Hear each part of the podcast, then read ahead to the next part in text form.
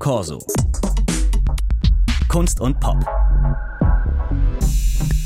Der Corso Podcast. Heute mit Bernd Lechler und Michael P. Aust, seines Zeichens Filmproduzent, seit fast 20 Jahren Direktor des Filmmusikfestivals Soundtrack Cologne und nun Regisseur von Can and Me, einem Dokumentarfilm über Irmin Schmidt, dem Komponisten, Pianisten, Dirigenten, Klangforscher, Filmmusiker und eben Gründungsmitglied von Can, den legendären Kölner Krautrock-Pionieren. Willkommen bei Corso, Herr Aust. Hallo. Vielleicht, um einen Eindruck zu kriegen von Ihrem Film, haben Sie eine Lieblingsszene, eine besonders typische, an der Sie sich immer wieder freuen? Eigentlich zwei. Ähm, die Stelle, wo Irmin erzählt, was er von seinen Lehrern gelernt hat, ähm, nämlich von äh, John Cage, äh, Auflösung der Form, von Stockhausen Form und von Ligeti die Klangfarben. Das ist eine Szene, die finde ich eine sehr starke Schlüsselszene. Und die andere Szene, die ich immer wieder sehr witzig finde, ist, äh, wenn Michael Caroli sagt, dass er einen Intellekt hat, aber nicht so wirklich von dem gesteuert wird. Da liegt auch das Kino immer am Boden. Ja, die fand ich auch toll, die Szene. Warum wollten Sie den Film machen? Warum wollte ich den Film machen? Ich bin ähm, äh, eigentlich ja kein Regisseur und die Hildegard Schmidt, die Frau von Irmin, hat mich irgendwann gefragt, nach, als wir dabei waren, eine Retrospektive für Irmin vorzubereiten beim Filmfest Braunschweig, ob ich nicht auch einen Film über den Irmin machen wollte. Und da habe ich erstmal gelacht und mir Zeit ausbedungen und dann kriegte ich eine Festplatte mit interessantem Material und dann konnte ich nur noch Ja sagen. Ich meine, Sie haben sich ja viel mit Filmmusik beschäftigt und Irmin Schmidt hat viel Filmmusik gemacht. Bei der Soundtrack Cologne bekam er 2009 den Ehrenpreis. Wer war er für Sie? Ja, für mich war er schon natürlich ein Guru und jemand, der die Filmmusik in Deutschland wie äh, wenige geprägt hat. Also auf jeden Fall eine wichtige Persönlichkeit. Und habe den natürlich immer stärker durch diese Filmmusikbrille gesehen. Mhm. Und natürlich kannte ich ihn auch schon vorher, logischerweise. Ich glaube, meine erste Platte habe ich von ihm gekauft, so mit 16 ungefähr. Ah. Ich meine, der, der Titel Can and Me ist ja fast ein bisschen irreführend. Es geht schon vor allem um Irmin Schmidt und wie er die Welt sieht und hört. Der erzählt dann von der Poesie der Geräusche auch und dass das wichtigste Geräusch die Stille sei. Was haben Sie noch gelernt über ihn und vielleicht über Musik durch die Arbeit mit ihm an diesem Film? Ja, das kann man eigentlich auch wieder an dem Titel ähm, festmachen, weil für mich besteht ähm, einerseits dieses Glück dieses Mannes, aber auch ein ganz klein bisschen die Tragik, dass es bei ihm letztlich immer alles auf Ken zurückbezogen wird. Ne? Im Positiven, weil er mit den Musikern weitergearbeitet hat, weil er von dem Renommee ähm, sicherlich auch profitiert hat. Auf der anderen Seite ist er immer der Mensch, der bei Ken war. Und alles das, was er an weiteren äh, tollen musikalischen Sachen gemacht hat, seine Oper, die ganzen 120 Filmmusiken, alles das steht eigentlich immer im Schatten von diesen zehn Jahren Can. Und ähm, ich glaube, da diesen, diesen Teil des Lebens nach Can, über den habe ich natürlich Unmengen an neuen Informationen gewonnen und äh, bin da auch sehr von beeindruckt.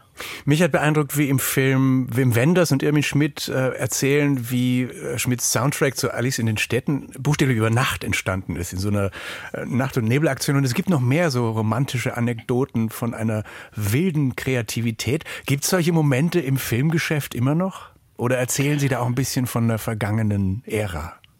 Ja, ich denke, solche Sachen wird es auch immer geben, aber äh, nicht jeder wird das erzählen, dass er sich erst einen Tag vorher überlegt hat, dass er auch noch eine Filmmusik braucht. Ähm, auf der anderen Seite ist natürlich auch ähm, da eine schöne Parallelität zu sehen, gerade in dieser Szene von dem, was Morricone mehr oder weniger zeitgleich gemacht hat für die Giallo-Filme, wo er eben auch live äh, improvisiert hat zu filmen. Und von daher, glaube ich, ist das auch eine Zeitströmung gewesen, so an Filme heranzugehen, wie Ken das gemacht hat. Und der avantgardistische Ansatz von Can, der gehört natürlich auch sehr in, in ihre Zeit. Also zeigt Ihr Film auch eine vergangene Ära künstlerischen Schaffens überhaupt oder des Musikmachens? Ähm, ich glaube, dass das vor allen Dingen eine Ära zeigt, wo es ähm, zu einem Umbruch gekommen ist in der Musik. Also mhm. wenn ich äh, Can als die Leute sehe, die äh, davon profitiert haben, dass es eben diese ganze neue Musik in Deutschland gab, was sich da alles im letzten Jahrhundert entwickelt hat an Techniken, Formen, Strategien, was da analysiert wurde, dann sind sie eigentlich die Ersten, die das Ganze dann ähm, in was ganz Neues reingetragen haben, im besten Sinne postmodern, äh, eine Synthese versucht haben, die in ihrem ein eigenes Recht hat und die eigentlich dann auch für die Zukunft der Popkultur steht, aus meiner Sicht. Was mögen Sie an der Musik von Can? Ah, ich stehe total auf die Gitarren von dem Michael Caroli. Also insbesondere zum Beispiel bei Deadlock, diese äh, Gitarren, die finde ich einfach fantastisch. Und in Filmen und auch Serien ist die Musik von Can immer noch präsent. Was macht die so, so offensichtlich brauchbar für Bilder? Das habe ich mich auch schon gefragt, weil es gibt ja jetzt gerade so bei Netflix und Amazon Serien so gerade so ein Revival an, dass, dass die Can-Songs immer wieder nochmal eingebaut werden. Ich glaube, die haben inzwischen so eine Zeitlosigkeit erreicht. Vieles von dem, natürlich nicht alles. Das ist wie, wie immer, wenn man 40 Alben in seinem Leben gemacht hat, so wie Irmin Schmidt, das dann ein Teil der Sachen, da ist dann die Zeit dran vorbeigegangen. Aber anderes hat eben eine unfassbar zeitlose Qualität und ähm, auch so eine hohe Raffinesse, dass das, glaube ich, noch für sehr lange äh, auch äh, immer wieder neu in Filme eingeführt wird, wenn man eben bestimmte Modernität zeigen will. Und unter Musikfans oder auch Feuilletonisten sind sie ja irgendwie sakrosant, sakrosankt, so große deutsche Band, international erfolgreich bis heute und einflussreich. Da gibt's wenig Kritik. Wie gibt's Ihnen da? War das alles genial, was die rausgehauen haben? War da von heute aus gesehen nicht auch mal was Banales oder Selbstverliebtes dabei?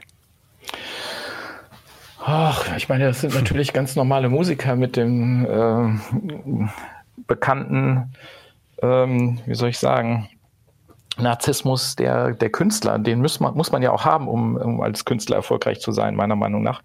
Und ähm, das spürt man bei denen sicherlich auch. Aber so grundsätzlich haben die natürlich sehr sorgfältig überlegt, was sie veröffentlichen. Das muss man schon sagen. Und ähm, wenn es dann Musik gibt, die war zu einer bestimmten Zeit vielleicht unfassbar fresh und hat einen als Hörer, wenn man sie gehört hat im Radio, total aus den Socken gehauen und man ist sofort in den Plattenrahmen gerannt.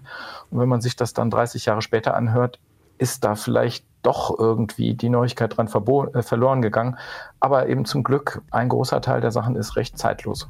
Das macht der Film auch nochmal klar. Und ich muss sagen, die ZuschauerInnen möchte ich sehen, denen Irmin Schmidt durch diesen Film nicht ans Herz wächst.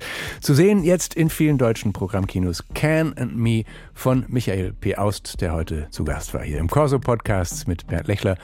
Der Podcast immer zu kriegen in der DLF Audiothek und auf allen anderen Podcast-Plattformen. Tschüss. Corso.